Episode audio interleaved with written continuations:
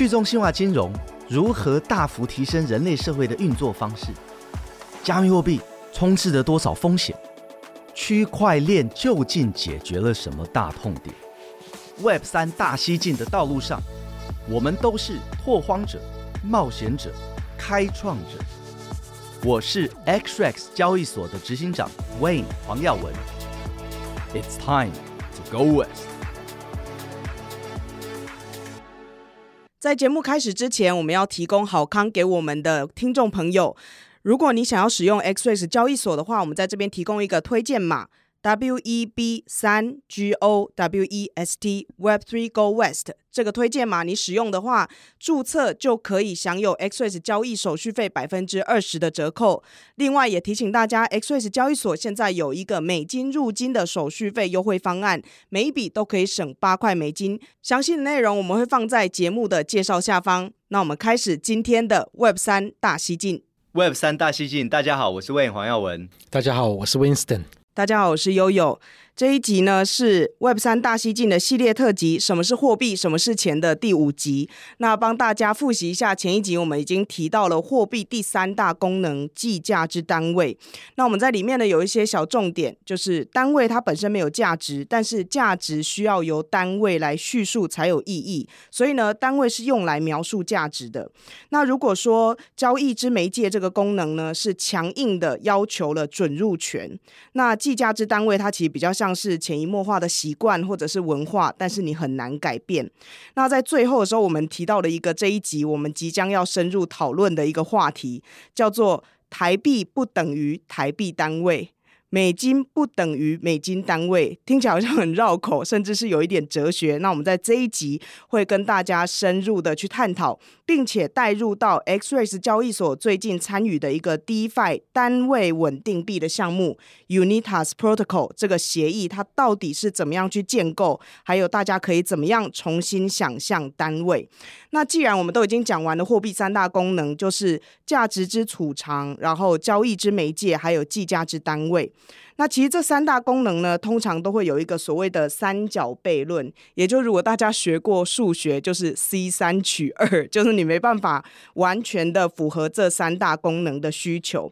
那温森，你可以跟我们解释一下这个三角悖论到底什么意思吗？OK，嗯、那因为是这个货币系列的最后一集，OK，那我们就先呃，我先跟大家复习一下前面，顺便做个总结。OK，所以嗯。货币的功能就三大功能，OK，不外乎价值储藏、交易之媒介、计价之单位。那我们一路从以物易物，呃，这个走到了金属货币，再由黄金统一了这个货币的规格，然后我们再透过这个金本位制发展出今天的法币体系。其实这一路走来，我们人类就是发明了在历史上面货币的演进史上面两样很重要的东西，一个叫做。价值的载具就是黄金，到今天它还是价值的代名词，价值的载具。OK，第二个是价钱的载具，也就是俗俗称的钱。OK，它是一个呃这个价钱，而不是价值，价钱的概念，标价的概念。OK，那钱到今天我们所理解的钱，OK，在这一代的钱叫做法币嘛，台币啊、美金啊，这个就是钱。OK，这一。整个过程，OK，就像前几集我们所介绍的，当大家对于黄金有牢不可破的、牢不可破的这个价值的共识以后，我们再透过金本位制制造了钱，让大家慢慢把价值的概念变成价钱的概念，接着我们就可以透过钱来运行整个经济的运作和调控，去达到整体社会最有效的输出。OK，所以价值这个东西要不能够变，可是价钱这个工具啊，载具的工具要不断的与时俱进。OK，它是可以一直变来变去的，就像上一集讲的，单位甚至是钱的单位啊，甚至是全全世界唯一一个这个单位度量可以变来变去的。OK，当然我们可以讲说这一套体系一定有它不完美的地方，可是我们也绝对不可以否认说法币这一种钱。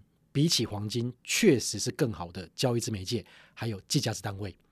相反的，黄金比起法币，绝对是更好的价值之储藏。OK，这就是货币的三角悖论。等于说，货币走到今天，OK，走过了黄金的时代，我们落入了三角悖论，就是说，在货币的三大功能，至少在今天的文明到今天为止，我们只能三取二，最多就三取二，不是说你完全的去去去放弃掉某些东西，但是你要大幅度的降低某一个功能，你才有办法去大幅度的增加另外两个功能。以黄金为例子，它就是因为我今天根本不用与时俱进了，因为我不再负责计价值单位。还有交易之媒介，我不需要去做这两件事情的，我专注于在做这个价值之储藏就好了。所以它可以保持一个非常恒定的，因为它单一功嘛。OK，那法币在另外一边，它就是因为舍弃了这个价值储藏，不应该讲舍去，它降低了价值储藏这个功能，降低到非常的低，所以它可以没有包袱的，OK，去做好这个交易之媒介还有计价之单位这两个功能。OK，这就是货币的三角悖论。至少到今天为止，三取二，货币的三大功能，三取二。你可以有不同的货币，但是不外乎就是呃，一定都是落入三角悖论。OK，所以我们在延续这个概念去讲。OK，那第一代的这个法币，OK，我们前面介绍过了，它是用黄金来作为价值储藏。OK，然后发行那个法币来做交易之媒介，也用那个法币来做什么计价之单位。那第二代的法币渐渐衍生成，其实应该或第二代、第三代啦。但是到今天的法币，它变成价值之储藏是用什么？是用一个国家的 GDP，就是脱离了这个金本位制嘛。我用一个国家的 GDP，OK，这个生产的这个这个劳力，OK，生产的这个物品，OK，这个潜在的产能，OK，来作为这个价值之储藏，一个国家的国力，OK。然后再用这个法币来做交易之媒介，再用这个法币来做计价之单位，OK，所以都一定是落入三角悖论，它可以去变形，但是还是落入三角悖论。只要我们框架在这个法币到今天为止这个范畴里面，它衍生到的文明就走到目前为止这一边。嗯，刚才 Winston 讲的这一个货币的三大功能的三角悖论，所以如果用最常见的法币美金来举例的话，那就是黄金、美金、美金，或者是你后来。讲的这个 GDP，然后美金美金嘛，这样是。那如果在 Web 三的世界呢？因为我们现在看到有一个我们刚才没有讲到，像 USDT 这样子美金稳定币的出现，那它改变了这个货币三大功能的角色分工的什么事情？是，呃，USDT 就是一个啊、呃、区块链产生出来一个非常有趣的东西。呃，当时大概是六七年前哦，啊、呃，加密货币产业开始啊、呃、要起飞，然后很多人开始有兴趣，开始要用的时候呢。啊，整个产业就发觉说，它在准入权这边呐、啊，交易之媒介上面呢，它被法币好、啊、被各国政府所封锁了。啊，啊，一个交易所、一个钱包、一个市场，哦、啊，当它支援加密货币，但是它法币这边呢，呃，所有法币的金融单位，包含支付的金融单位，包含银行，啊，都因为政府的监管没有跟它没有办法跟它串接的时候呢，它就。没有这个准入权可以用哦，因为为什么？因为交易之媒介被各个政府所掌控啊、哦，所以你没你就没有硬生生的呢。我手上有美元，但是我用美元没有办法去买到比特币啊、哦，没有办法去啊、呃、跟这个区块链做互动，因为啊、呃、所有的金融单位都不愿意做这样子的合作啊、哦，因为有这个。呃，法律啊，监管上面的压力，所以在这个情况下呢，呃，当初就是由那个时候算是最大的交易所 Bitfinex 哦，就发明了这个 USDT。那 USDT 是什么呢？我们刚刚讲的这个三角悖论哈，或者说钱的这个呃三个角色里面呢，它最主要它要解决的就是交易之媒介，因为这个是准入权。好，好，你不让我跟美元体系做互动，那所有的人要怎么进来我这个加密货币这个世界里面？对不对？哦，美元怎么换到比特币？那我就在这个交易之媒介这边，我变成是区块链上面的代币 USDT。嗯，哦，一开始是比特币的 Omni 网络上面发行，后来变成以太的这个 ERC 二十，啊，Tron 的 TRC 二十上面去发行。哦，这个代币就变成交易之媒介，它是 USDT。那各位也知道，通常交易之媒介怎么走，计价之单位就会怎么走，对不对？所以，哎，很快的。在我们所谓币圈或者在区块链产业里面，就看到很多的计价就不是美元计价啊。以比特币来说，其实最呃最深的交易市场是 USDT 计价。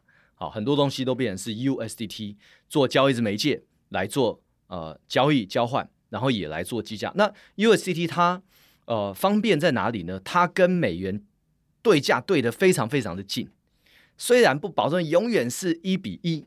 可能是一比零零一，它可能差了千分之几，但是因为走得非常的近，所以在计价值单位上面呢，大家习惯上大家还是很容易使用。但是呢，它突破了准入权，在交易之媒介呢，它用区块链去把它创造出一个新的代币来做交易之媒介。这样，嗯、那后面价值之储藏是什么？以今天来说，我们前几集都有说嘛，它就是大概二十五趴的这个商用银行美元存款，七十五趴的短期美债。好，所以美美元体系。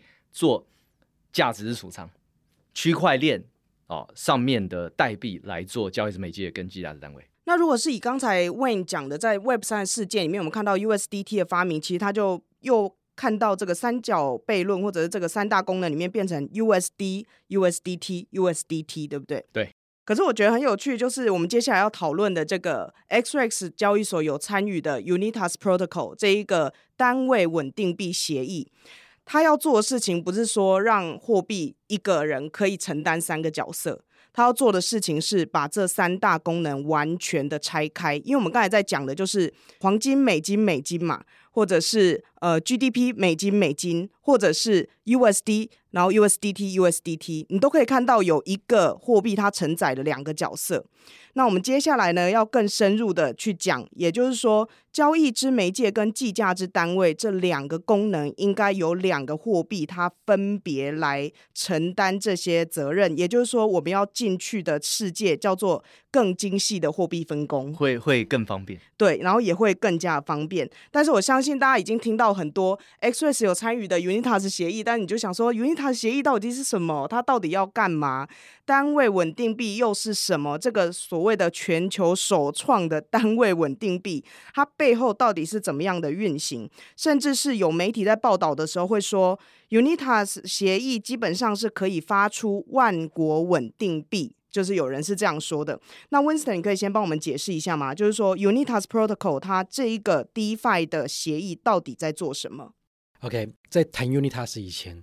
区块链之所以会在这个呃金融这边 FinTech 这边走的这么的前面，OK，有这么多个尝试，其实它就是我们之前讲，它体现出了这个三方记账的概念，OK，嗯，前面有说过，就是以物易物是叫单方记账，OK，那后来的金融的体系叫做双向记账，OK，那。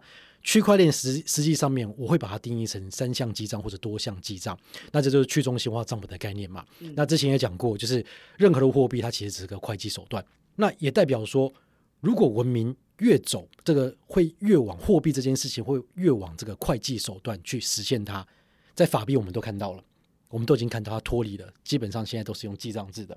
OK，好，那我认为区块链就是。在货币文明文文明里面，能够最大最大最大的贡献，其实就是透过三项记账制。像悠悠刚刚讲的，我们让三件事情，我们不是说要回去找到这个那个黄金当代的时候，一件事情将货币三大功能都做到极致。OK，就是没有，不是要不是要往往回走。文明越走，它应该是越分开的，嗯，越来越分开的。所以在法币的文明，我们走到了就是两两件事情去做三件事情。OK，所以黄金做一件，那个法币做两件。OK，、嗯、那因为区块链的技术可实现性，我们刚才讲了，就是上一集也讲了，我认为区块链最大的贡献其实是它这个可以去创造一个有意义，还有这个可以去验证的单位的过程。所以 Unitas 在这一边，我认为是货币史上第一次，我们可以开始思考，或许这一次我们可以把单位这件事情，OK。这个计价值单位这件事情，让单位变得更纯粹、更中立，它真的就只不过是个单位，就像是公分不属于任何人的，公分只不过是单位去叙述某些东西。相对的，美金它也可以是一个单位而已，只是说在今天以前，我们是把单位、呃计价值单位还有交易之媒介用两一个东西做两件事情，那。Unitas 是一个尝试，是说，OK，美金的交易之媒介跟美金的单位这件事情，我们把它分割出来了。这就是你在说的，美金不等于美金单位，嗯，台币不等于台币单位，嗯，单位本身在叙述价值，OK，单位本身不代表它一定要有价值，所以实际上面我们今天要讲说这个 Unitas，OK，它是创造了一个新的稳定币，它根本没有，所以我们讲说，实际上叫做单位币，单位币，我就是创造不同不同的单位，OK，所以在 Unitas 它很好玩的一件事情就是说，嗯，我们今天第一代的 Unitas 目前为止，它其实我们就是用美金去反向发行其他国家的货币单位，举例。如果是台币的话，我们叫做 USD 八八六。嗯，为什么是 USD 呢？因为它背后就是只有美金。为什么是八八六呢？因为八八六是台湾的国码，代表说我用台币的单位去叙述美金的价值。OK，那如果是印度卢币，印度的国码叫九幺，在我们第一代的我们就叫做 USD 九幺。OK，它实际上运作原理是这样子的，因为我刚刚介绍的是 USDT。它真的是成功的把这个加密数货币塞入了货币体系里面的。当美国准许它就是去用这个 T-bill 这个呃美国国债，OK，不是只是银行的存款、美金存款而已，甚至是美国国债来作为它的价值的储藏的时候，它已经成功的纳入了这个货币体系，甚至 Tade 都做到了，它直接在 JP Morgan 里面已经开了账户了。实际上面，它已经在很大一个意义，它已经把区块链跟货币体系绑在一起了，OK，好，那对我们来讲就很简单的。在我们的 USD 系列，USD 八八六、USD 九幺系列，我的价值之储藏就是美金，还有美国国债。我的交易之媒介其实就是 USDT、USDC 这些已经存在的这个美金稳定币，嗯，美金体系的稳定币，OK。而且这两件事他已经做完了，它的价值储藏还有它的交易之美金做完了。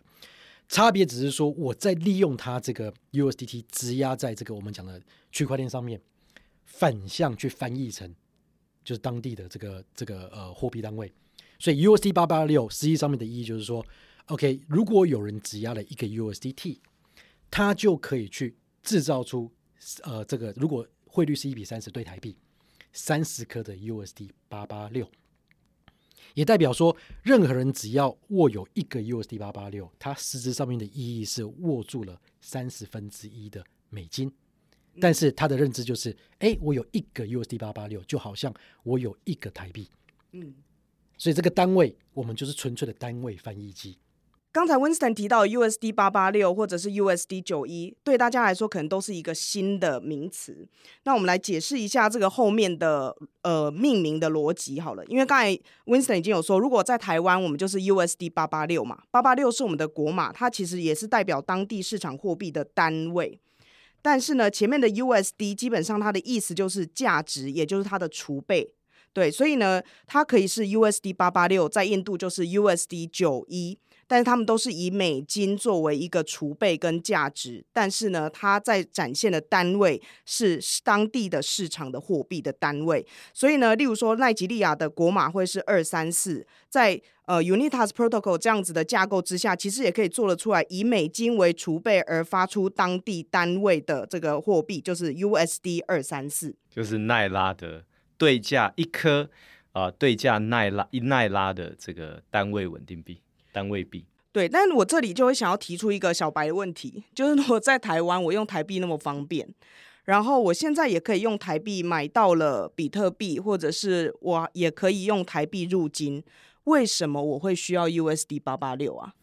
呃，这个就为什么的话，我们可以回到呃过去，我们看都已经有美元了，为什么 Bitfinex 啊六七年前要发明出 USDT？它就是因为准入权的问题嘛。你有美元，可是美元没有办法跟加密货币的产业做互动。那这个时候，它创造出了一个新的呃这个呃准入权，这个呃交易之媒介，好，就是这个 USDT。那所以呢，虽然全世界九十九点九的人都在用美元，可是加密货币产业呢，它会用 USDT，因为这样子它可以突破准入权，哈，它的准入权变成 USDT。那同时之间呢，我们可以看到。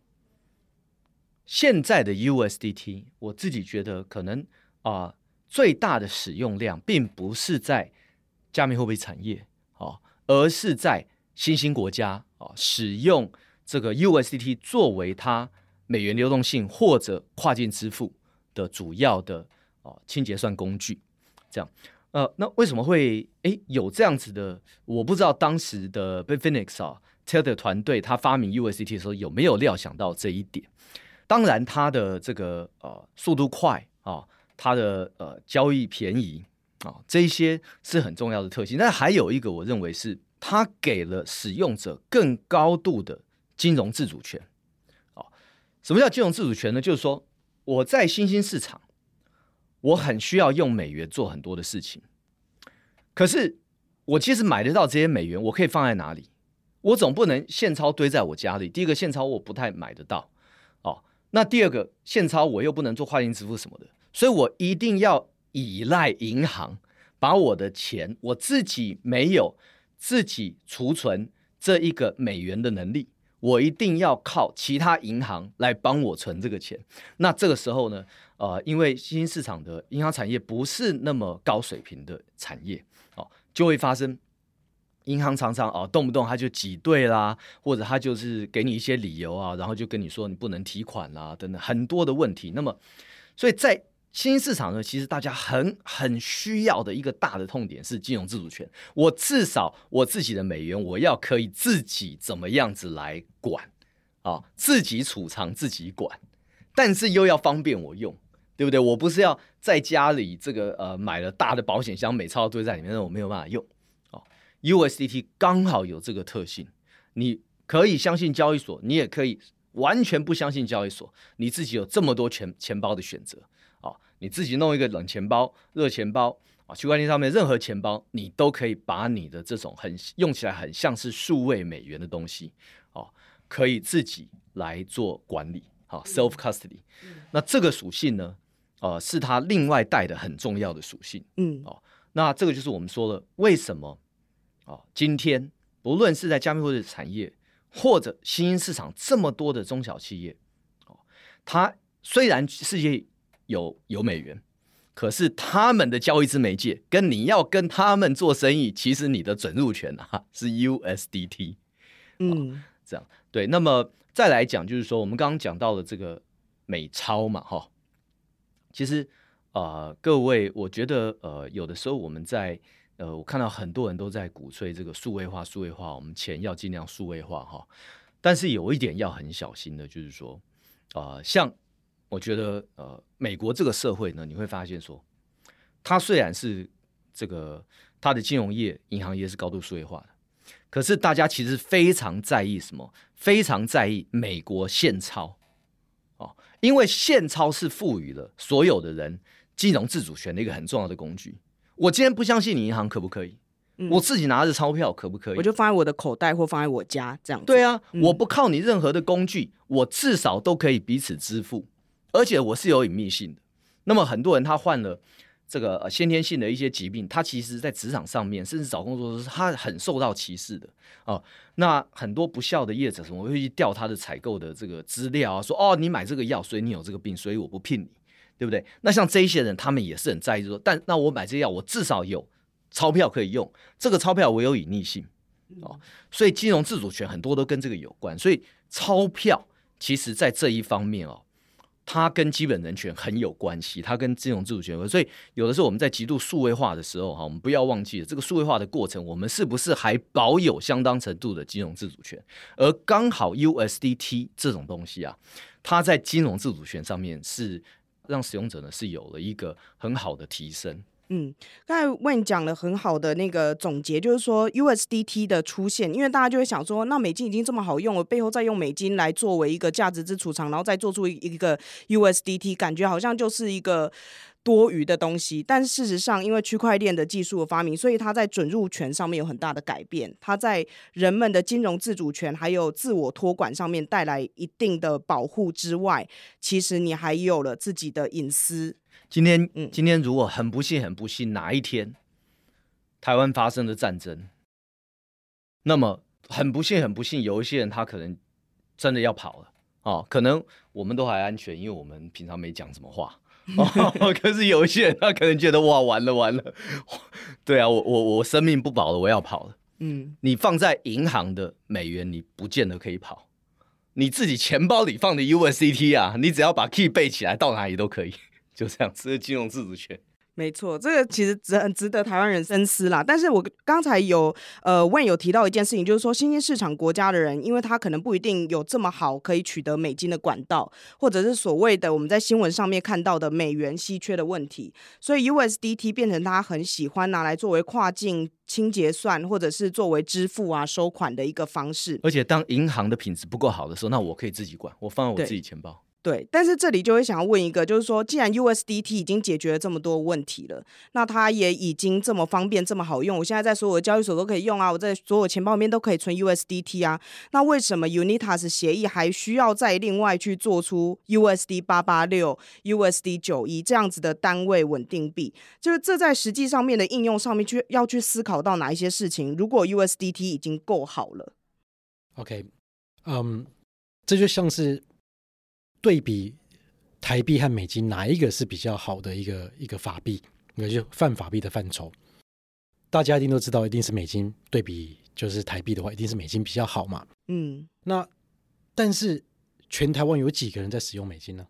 也，没有，每一天吃东西啊、买东西啊，或者是任何消费，甚至在网络上买东西，好像都是台币哦。是，OK，那这概念就像是什么呢？摄氏和华氏。如果今天我跟他讲说，哎，你的体温。OK 是多少？OK，你现在体温多少？你可以讲说正常体温是多少好了。嗯，就说哦，现在大概三十五度这样子。OK，那那如果以华氏呢？回答不出来。一公 升的汽油，OK，九八多少钱？三十一。对。那一加仑呢？我们就没有在用加仑呢。是啊，可是我们不是叙述相同的东西吗？哦，这很像是我美国朋友问我说我身高多少，我就跟他讲说一百五十八公分，然后他就说那是多少 feet，然后我就会想说我不知道有多高。是，嗯，所以我也常问大家一个问题嘛，就是 OK，iPhone 十四一个一台 iPhone 十大概多少钱？四万台币。OK，多少美金？除以三十点五吗？多少卢币？印度卢币？乘以二点多吧，越来越心虚。对，多少这个这个这个孟加拉币？回答不出来了吧？真的不知道、欸，可是我们不是觉得叙述一个 iPhone 十四的钱吗？的价值吗？对，所以就是你叫我换算成其他的市场的单位，我好像真的没有办法，对不对？是，所以延续刚刚 Wayne 讲的，他讲了一个东西叫金融的准入权，金融准入权大量大量绑在这个交易之媒介这一边比较多。嗯，OK。但是我们今天如果要讲金融平权这件事情，我们之前也介绍过了。货币是一场战争，嗯，它是国力体现的战争。反正只要是法币，它一定是分为强和弱，这是避免不了的。OK，所以没有所谓的金融平权这件事情在泛法币。如果以国家对国家来讲，嗯，尤其是脱离了这个金本位制以外，以后，可是单位本身应该要是中立的。嗯，就像公分、公尺、公里一样，它是很中立的。是，嗯，所以 Unitas 想成就的是说，我们先把计价之单位独立分割出来，代表了什么？每一个人、每一个国家、每一个法币都有创造美金单位。如果我们先讲美金好了，你今天美金这么的强，变成国际的货币，代表你变成了国际单位。嗯，你的国际准入权还是你美国没有关系，但是至少单位这件事情不可以垄断。公升这件事如果被一个国家垄断，那难道每个人买汽油都一定要用公升计的，就一定要付给你那个国家钱吗？这是很不对的概念吧？嗯，单位本身要有独立。嗯，OK，所以虽然说 Unitas 它在第一个阶段，OK，我们是以美金来作为价值算，所以 USD 九幺、USD 八八六、USD whatever，它叙述的是美金变成了当地。好像当当当地货币的单位，它让美金泛美金体系的法币有权利创造出台湾法币台币的单位，概念是这样子，所以我一直强调，它是用美金后面主要反向发出一台币等值的，就是这个美金的单位。嗯，OK，三十分之一握有一个台 USD 八八六，代表握有三十分之一的这个美金。OK 的概念这样去做，我们先让美国有这个权利去制造了台湾法币的单位。用美金来做价值主张，可是未来我可不可以发行 TWD 一、TW TWD 九幺？嗯，我可不可以让我的台币来发行美金的单位？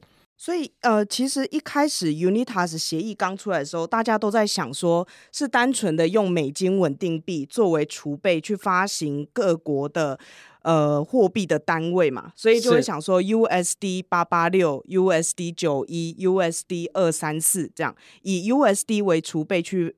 呃，后面接各国国码，然后呢，用当地的呃货币单位。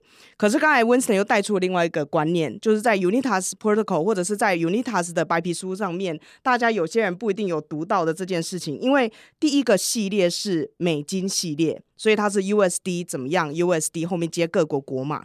但是从台湾的角度来想，台湾如果是以泛台币市场来说的话，前面的储备可以是 TWD，是，所以我们也可以做出 TWD 一，它也等于一美金的单位的单位，然后呃 TWD 九一，那就可以呃用呃印度的市场为单位，但是背后是以 TWD 为储备，是，所以这个概念就是我们让货币变得更公平。法币虽然分为强和弱，但是人民有选择权。我今天要用 USD e 还是要用 TWD e 还是 INR 一它都是美金为单位，但是不同国家的国力在 back 它边后面的价值。嗯，啊，不同呃国家的国力在后面支撑它的储备的稳定性跟价值，对不对？这个就是有公平性的问题，因为比如说最近呃。呃，美国的一些参众议员哈，他经过这几年的努力哈，他们就是在抗议说，这个啊、呃，苹果呢，他特别喜欢啊、呃，什么做什么事情都用他自己的规格哈，比如说他充电系统这个 Lightning Cable，这就是他的规格。那大家要制造他的规格呢，一定要付他权利金，好，然后他又被专利保护。那他们觉得这个是不对，这产业不能这样子被垄断。好，那呃，听说啊，最近终于 Apple 可能下一代的这个手机啊产品这些哈、会开始用比较公规的东西，哦，像是呃 USB Type C 这种，而不是它独规的东西。哦，这个就是我们讲的公平性的问题。一个因为一个单位它不能被垄断，它不应该有专利，它应该是一个很中立的，所以。这就牵扯到就是呃这个这个金融平权的概念，所以实际上面整个 Unitas 它就是价值的翻译机而已，我在翻译不同的价值，嗯，OK 让收钱的人 OK 今天讲说呃这个 USD 九幺好了，印度人用 USD 九幺在付，他以为他付的是卢币，可是收钱的人我要的是美金啊，但他接收到我收到的是美金，嗯，其实两件是同样的事情。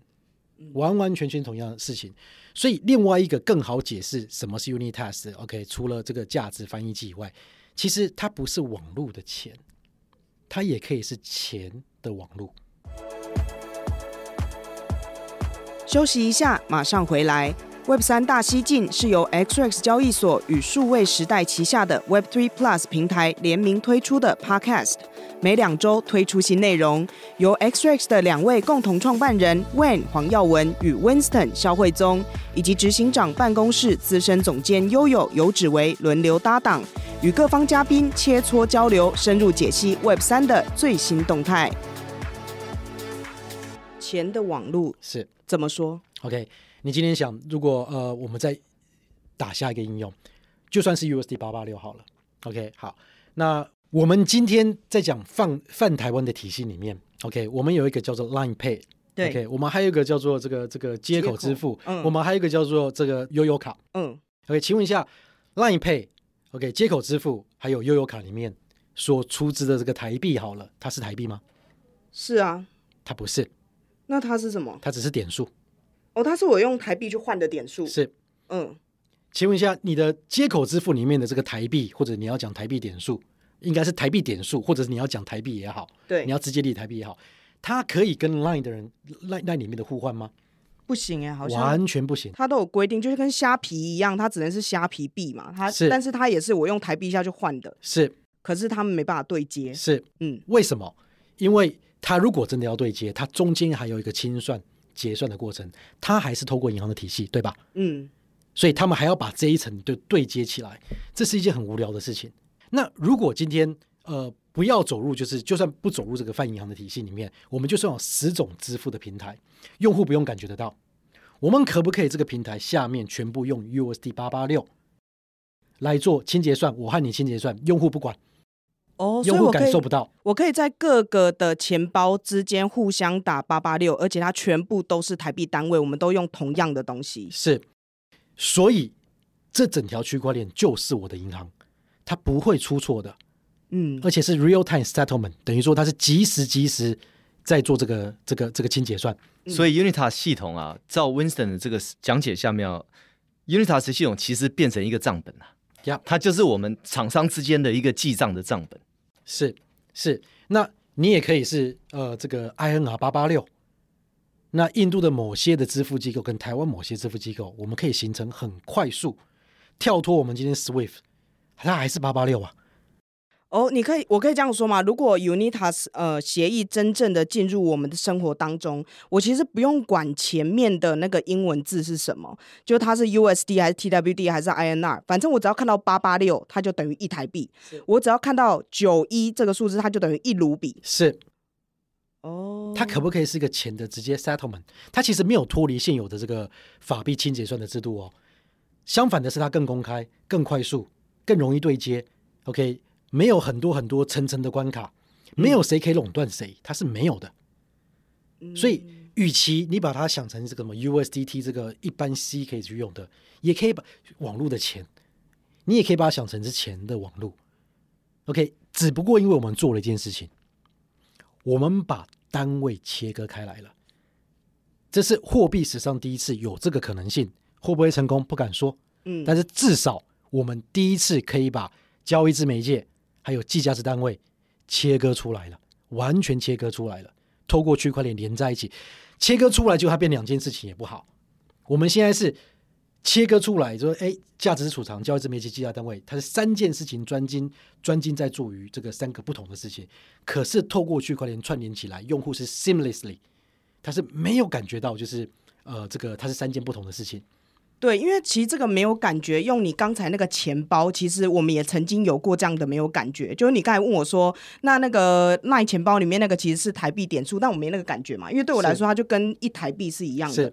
那接下来，如果 USD 八八六，它可以在 Xray 交易所的钱包里面，或者是它可以在其他的交易所的钱包里面，或者是在各种呃冷钱包、热钱包里面流通，基本上对我来说，那个就是台币之呃的单位跟台币的价值在这样子的流通。是，但是我还想，因为我们现在一直在讨论台币，因为毕竟听众还是台湾的群众。对。可是我想再把高度再拉高一点点。嗯。既然大家都已经听完了这个货币的这个一系列，其实可以理解，要是就是呃，我们这一串 podcast 就是这个系列，想要让大家看到是以更宏观的角度，我们不应该是以台湾看世界，OK，也要以世界看台湾。嗯。OK，要有双重这种概念。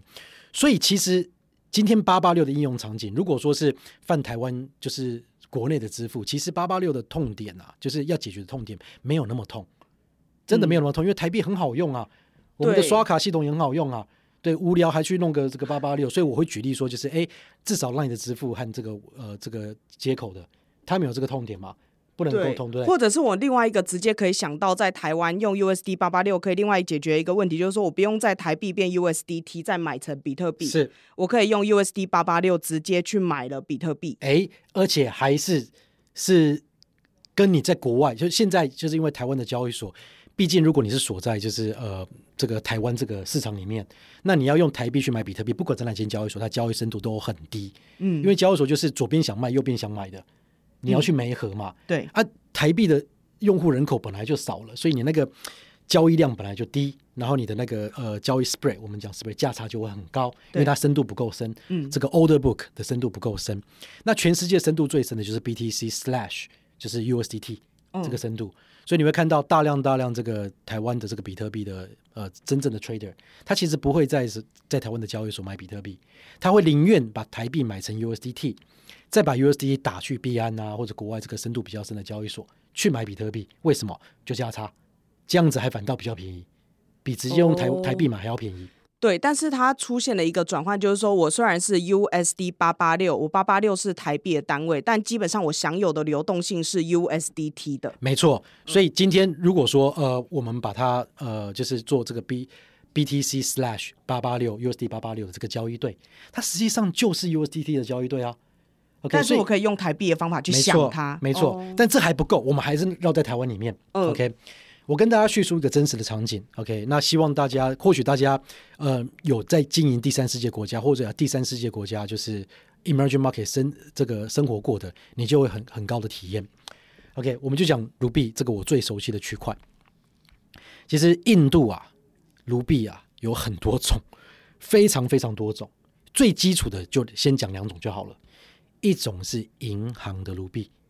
就是钱放在银行，你的、你的、你的钱放在银行的存款，那是一种卢币；另外一种是真实的现金卢币，那个纸钞你拿在手上放在家里的，嗯，这是完全两种不同 class 的卢币。为什么？OK，印度很好玩的是说，缴税的人口只有两趴，嗯，你会听起来很荒唐。OK，怎么会一个国家有没有就是只有两趴的人缴税？它是因为他们的基础结构不完整，它不像我们台湾有这个这个统一发票啊，这个这个就是它是一个比较相对性非常平等的，大家都缴相同的税。可是印度因为缺乏了这个这个 infrastructure 这个基础建设，所以基本上缴税的人缴税不是 common sense 啊，嗯，它不是个常识。对，OK，所以造成的就是它是恶性循环，造成了只有两个 percent 的人他是不得不缴税，所以他去缴税。嗯。通常都是受薪阶级嘛？对，那为什么受薪阶级会会需要？就是他不得不缴税，因为我是这个这个公司的运营者。OK，我当然希望你给我领钱的时候是领银行的卢币。为什么？因为我可以报我发给你的这个薪水是我的开销嘛。嗯，我可以节省公司的，我可以报开销，就是把公司的获利降低嘛。我就缴少点税。可是以你的角度有没有？你当然不喜欢缴这个税的。对，OK，所以在两趴的这个受薪阶级的部分。他们是主力缴税人口，只有两趴。OK，那大部分的人，所以印度啊，现金呢、啊、还是最大量、最大量，百分之八十的经济活动还是仰赖于真实如币的现金。OK，这些钱是没有办法进去银行的，嗯，因为他从来没有缴过税。但是提醒大家哦，你不要以为印度人真的都没有缴税哦，他缴的税其实比我们更重?就是之前讲的通膨税，对不对？就是通膨税。重到不可思议，嗯，OK，重到比我们更多，这为什么它货币是贬值嘛？可是那个是一个国家的的的 system，它形成的过程，它目前为止还是处于这个阶段，也是大部分的国家都是这个样子。OK，好，所以它很间很直接的形成了两种卢币，现金的卢币还有银行的卢币，这两种完全不同的卢币，没有人会傻到有没有把？你看印度人很少人去把把把把钱大量大量从银行提出来，嗯，因为我好不容易进入到银行的体系里面去，哦，我要从孟买打到德里按一按。什么？他们的印度这个 UPI 就马上账就过去了，OK，所以他不会想要把这个钱去领出来，甚至政府也不会要你领出来。他们还有就是那个那个你要把银行的现金领出来，超过一个额度，而且还很小的额度，忘记多少了，OK，还要付两趴。对，而且印度的利息就非常高啊，他就是希望把你的那个钱都在里面。对，所以八成的钱其实它是透过现金在运行的，嗯，OK，那这些钱进不到银行的体系里面去。然后我们在这个二零几年，二零二零一六年一六年就发生了这个印度废钞的动作。对，它瞬间有没有就把你印度的钞票变成了废纸？对，我来解释一下废钞这个概念，因为可能对台湾人来说，这个是很难理解的事情。就是呃，印度在二零一六年的时候，呃，有一天晚上，印度总理莫迪就发表了电视讲话。然后呢，在他那个电视讲话完之后的四个小时，印度人手上有的五百卢比跟一千卢比的现钞，必须要存进去 ATM 里面，或者是存到银行里面，然后领出新印的钞票才可以继续用。也就是说，你钱包里面五百卢比跟一千卢比，在他演讲完之后。后的四个小时，你如果不把它存进银行里面，就变得废纸，因为没有人愿意收，你也不能去买东西，没有人愿意跟你交易，这就叫废钞。重点是你要存进去，你要提供来源。不然你上限只有七万块钱卢币，我记得那时候对，两百块美的呃两千块美金。而且我那时候其实我亲身经历过这个事件，所以我觉得非常的有趣，因为你要去解释你的钱是很难的一件事情。就是例如说你现在你用你自己。去想，就是你现在钱包里面有的五千块台币，你要把它存进去银行，然后银行问你说，你那五千块是怎么来的，然后你要去证明它，这真的非常困难。你在想另外一件事情，大家都有私房钱嘛？你妈妈如果今天存私房钱存了二十年，可能有五十万台币好了，你今天要存进去银行，银行问你说，你那钱怎么来？你只要没办法交代你的来源，你那个就叫做黑钱。是对，这是他摆明是故意的，因为。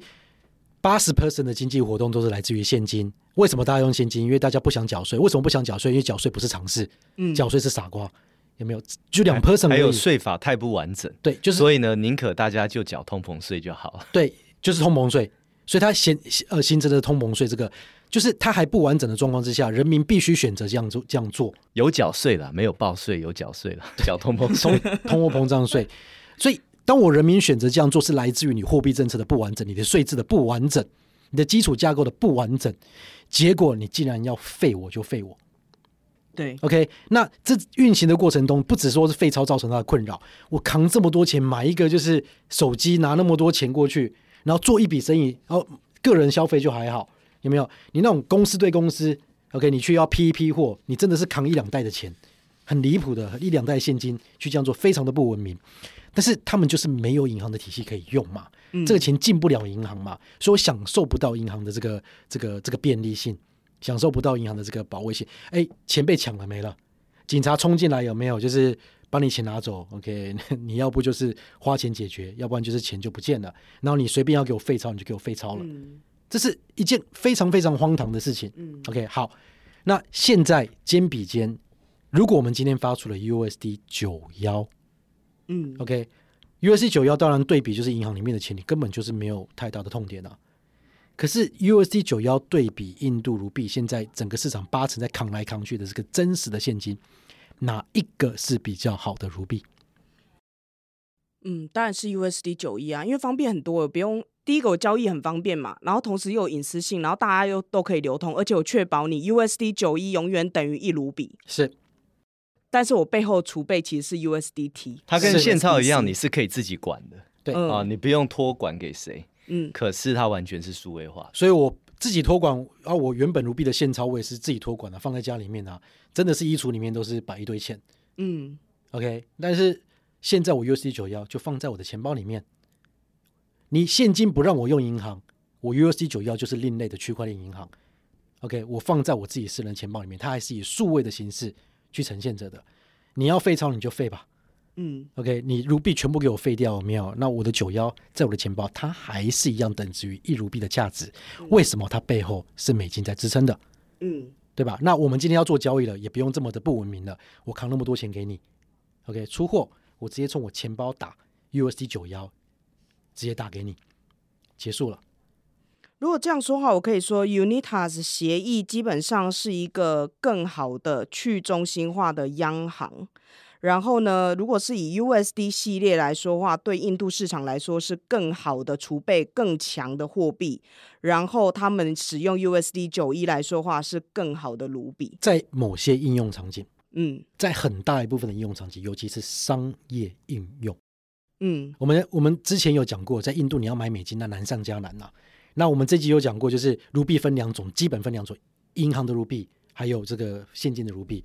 那银行的卢币可以买到，就是央行的美金。如果说你是那十三个 percent，我们之前讲的 Tata Reliance 有没有？那你可以买得到。但是除了那个以外，任何的我们今天讲说，呃，这个非官方管道的卢币的美金，境外的美金，如果你要买，你一定只有现金才可以买。银行的钱是不可能可以买得到黑市的美金，境外的美金是不可能的。这些所有的外汇的交易，OK，在国家的进出口需求，除了央行的体系以外，一切都是现金在运行。而九幺也可以直接达到，因为九幺本身就是美金，你可以把九幺直接付给你的境外的这个这个呃进口商 ASR SUS，OK，直接华硕啊，直接付给他九幺，他一键按下去马上变美金，对。所以这一集的最后哈，我们从这个 Unitas 所创造出来的应用哈，呃，我们可以来总结一下区块链为我们带来什么？那我自己最有感觉的是在公平性这边。好，怎么样讲公平性呢？为什么我们说我们把这个单位变成一个中立的、一个没有专利、没有垄断的啊，一个独立的这样子的呃一种概念呢？它对我们可以呃对，尤其是新兴市场的人哦。带来更大的公平性，为什么哈？因为单位它是一个习惯，跟语言让他，是一个习惯。所以各位呃，我们来想象一下哈，如果你今天要代表你的公司哦去美国开一场很重要的会议，你要出国比赛了哈。其实你从台湾出发啊，你的劣势啊，你可以马上就哦立刻感受出来。好，你到了美国哦，过了海关，你租了车。第一个要加油哦，加仑你不懂，对不对？你不熟悉。然后呢，车开了导航要开去你的 hotel 哦，还有几迈要几迈要下交道，你也不熟悉。然后呢，到了 hotel 呢，呃呃，假设说你先去买个东西哦，先去买个吃的，好，一加仑的牛奶多少钱？好，然后一磅的什么什么水果多少钱？全部都是你不熟悉的单位，对不对？到了 hotel 哦，设定温度哦，要设多少度 F，你也不晓得，这样你的劣势就非常明显。但是这些习惯你从小养成，你改不了，对不对？它就是不是你习惯的。那到了要开会的时候呢，哇，所有人辩论，那那一些英语系国家的。啊，新加坡、香港啊，印度国家，他们从小就是这个啊英语系殖民地的啊，他们的英文啊，跟你的英文，那又是一个你很大的一个劣势。这样，那我们可以看说，哎，区块链这种技术呢，它可以做出像 Unitas 这种东西。Unitas 呢，就像是一个自动的翻译器。哦，那你就像有一个 AI 机器人在你旁边，把你所有不熟悉的单位都翻译成你熟悉的单位，不熟悉的语言自动翻译成你熟悉的语言。哦底下其实是一样的东西，可是你单位熟不熟悉，这个对你来说，它的差异就非常的大。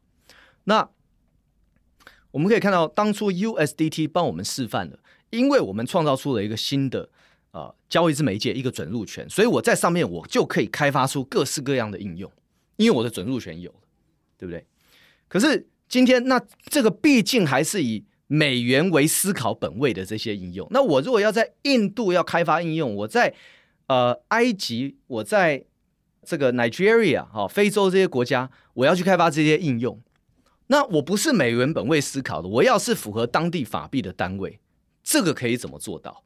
哦，那我们就可以透过像去中心化的 Unitas 这种协议呢，去做出一个单位的翻译器。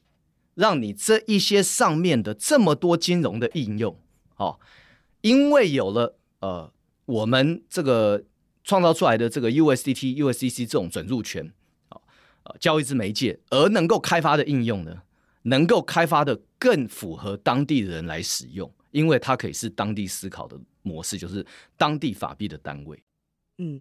因为刚才问说到这翻译器，就是它其实回归到 Unitas 协议的它整个的架构逻辑嘛，就是说我们自己听得懂语言，其实 INR 1 TWD 1 AED 1这些只要后面是一的，都是价值一美金，都是美元的单位，但是它是一个纯单位，它是一个中立的单位。对。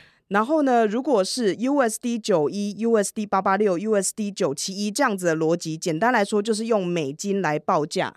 当地的货币来做结算，这样子一个观念。呃，用美元来做储备，嗯，然后用当地货币的单位，对，哦，来做生意。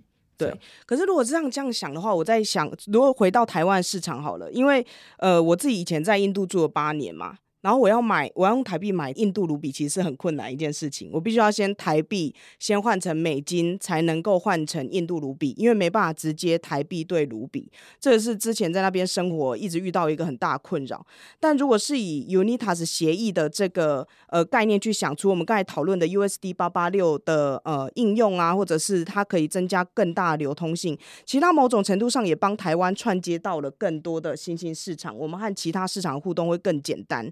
呃，想一个以 TWD 系列为主的，好了。如果台湾的央行真的出了央行稳定币，呃，央行数位货币，对，央行数位货币 CBDC，那会怎么样出现？呃，台币系列会出现 TWD 什么？我们就会拿 CBDC，OK，当做是现在我们怎么用 USDT 来做背后的质押，嗯，反向去发行 TWD 一、TWD 九幺、TWD 二三四。各个国家不同的这个单位稳定币，OK，单位币，OK，但是背后所有的价值之来源、价值之储藏，全部都是我们台湾的台币。所以，如果是这样想的话，如果我是用台湾的 CBDC 央行的数位货币，然后跟 TWD 九一去做这样的互换跟交易的话，基本上就突破了我们现在传统金融遇到的障碍嘛。对，你就就变成说，呃。这个就是 Winston 在讲的吧，就是说，呃，以这个 case 来说的话，就变成说，哎，我们台商如果呢，呃，配合 XREX，我们在印度都让大家接受 TWD 九幺的话，好，那我其实就是用当地货币的单位在彼此做生意，啊，可是呢，其实我实际上后面的储备，还有我们大家结算的时候，背后是台币，好，或者台湾的央行的这个数位货币，这样，那这个可以呃造成一个什么效果呢？就是说，货币就就可以更公平的大家来竞争，对不对？同样是卢币作为报价，你要选印度政府发的卢币。还是你要选以美元为储备的卢币报价，好，USD 九幺，还是你要选以台币为储备的卢比报价，好，TWD 九幺，这个大家来竞争，这个很公平，那就看每一个国家的实力怎么样。所以啊，今天如果说是一个台湾的出口商，OK，他出到印度去，OK，他是不是要收印度人的钱？嗯，他可能很愿意接受的其实是 TWD 九幺，而不是 USD 九幺。哦，因为他的思考模式就是台币为主。他如果最终还是要把它换回台换换回台币去发台湾的薪水，嗯，OK，那他收 USD 九幺，其实他后来要换成美金再换成台币，因为如果他的开销是台币，他最主要需要台币的话，嗯，对不对？那我就收 TWD 九幺，因为我很容易换回台币。嗯、对，嗯、那他的他的这个这个印度的客户有没有？他认为就是哎，反正 TW 九幺，我就是一块钱卢币买到一个 TW 九幺，去付给我的供应商。对他来讲，好像我是付卢币一样，我再也不用跟你做这个 quotation，这很很累啊！你就直接跟我讲说多少卢币，嗯，OK，那我就直接扩卢币给你一百万卢币，OK，那我就付 TW 九幺一百万给你，嗯，OK，那很简单啦，在 Express 直接就买得到啦。对，那他你就这样子支付了 TW 九幺给我们这个台湾的出口商，OK，那台湾的出口商他基本上他可以直接讲说我我就是收台币嘛，嗯，对，每个 TW 九幺我一键按下去又变成台湾的这个。呃，CBDC 其实背后就直接就台币啊，嗯。直接到他银行账号去了。所以大家都开始使用同一个语言，而且你可以选择你喜欢用哪一个系列，是，然后你要在哪样子的流通性之下做生意交易。对，其实这个意义很大哦，就是我们一直在以 C 的角度去探讨用户怎么样更方便、更更方便。其实它更大的角度是，其实我们开放了主权和主权更公平的一个环境。嗯。就是就是竞争这样，就就是 Apple，就是说你你放弃 Lightning 的规格嘛，你大家全部都用 USB-C 嘛，对不对？那谁谁家的 cable 做的好，谁家的充电器做好，我们大家自己选嘛。哎，这样子想起来，因为我们现在在讲的货币战争，通常都是人民币跟美金对战，或者是呃俄罗斯当地的卢布跟呃美金在对战。可是我们接下来要讲的是各个美金的对战哦。如果是在不同的使用场景，嗯，对不对？各个卢币的对战，各个美金的对战，各个台币的对战，对已经再也不是你可以垄断单位了。对，你的你的你的交易之媒介还是可以是你的交易之媒介，可单位你不能再垄断了。这个思维需要大家去想一下，把前面几集听完，特别是这个计价值单位这件事情，它可以切割出来了，可以让单位独立了，不是只有你可以创造美金而已，我也可以创造美金，因为美金变成那个单位。嗯，对，当然你自己印出来的美金还是你自己的钱呐、啊，它还是交易之媒介加上计价值单位，你绑在一起。可是我不见得一定要用你这个东西，我也可以去创造出这个单位美金的单位出来了。其实这个不是新的，所以我在前几节讲过。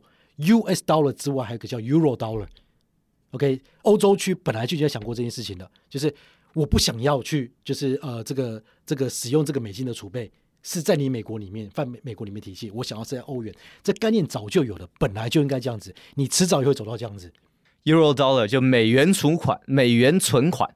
但是背后是黄金、欧债、石油，不是美元国债哦，做储备。对，但是那时候 Euro Dollar 要做，其实是有技术上面的一些障碍，但是区块链让这个变得更可行了，更容易，更容易来做。嗯、所以它的不只是准入权，OK，它是一个平权，而且平权的 level，我们不是讲到一般人的平权而已，其实国家跟国家的对抗有没有？它可以真的是更更竞争啊，更公平。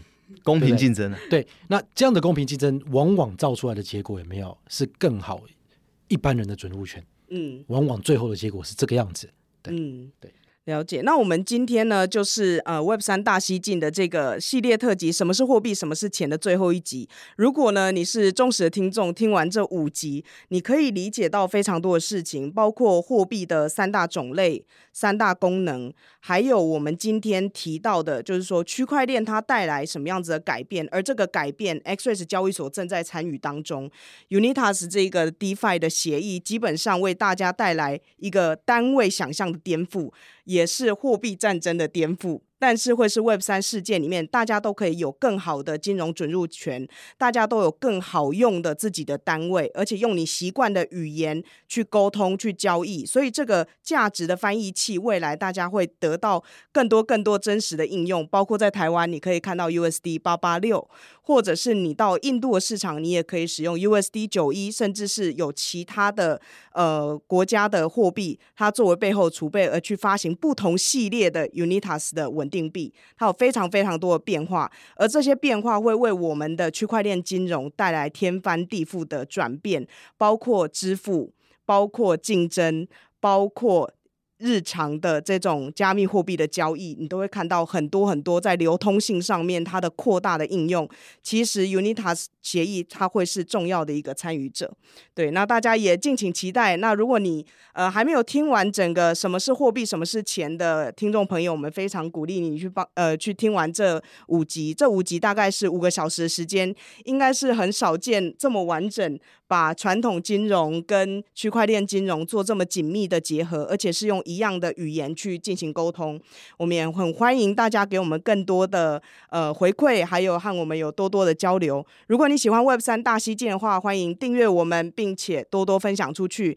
那如果你想要听什么样子的系列或什么样的知识，也欢迎留言给我们。那我们就下次再见喽！谢谢 Wayne，谢谢 Winston，谢谢各位，谢谢各位，谢谢悠悠。节目的最后，为了感谢大家对 Web 三大西进的支持，如果你要使用 XREX 交易所，欢迎使用这个推荐码 WEB 三 GOWEST Web Three Go West，就可以享有 XREX 交易所的交易手续费百分之二十的折扣。另外也提醒你，五月一号到五月三十一号，XREX 正在进行一个美金入金优惠的一个方案。所有的入金，无论金额都可以减免八块美金的手续费。无论是入金大额还是小额都非常好用。在这样的方案之下，如果你是入金一万六千块美金以下的这个金额，基本上就是免入金手续费。现在就心动了吗？欢迎使用 XREX 交易所。谢谢您收听 Web 三大西进。如果您喜欢我们的内容，欢迎追踪 XRX Telegram、Instagram 以及 Facebook 中文社群，连接都在节目下方资讯。也欢迎追踪和订阅 Web 三大西进 Podcast，不要错过任何精彩的对话。我们下期再见。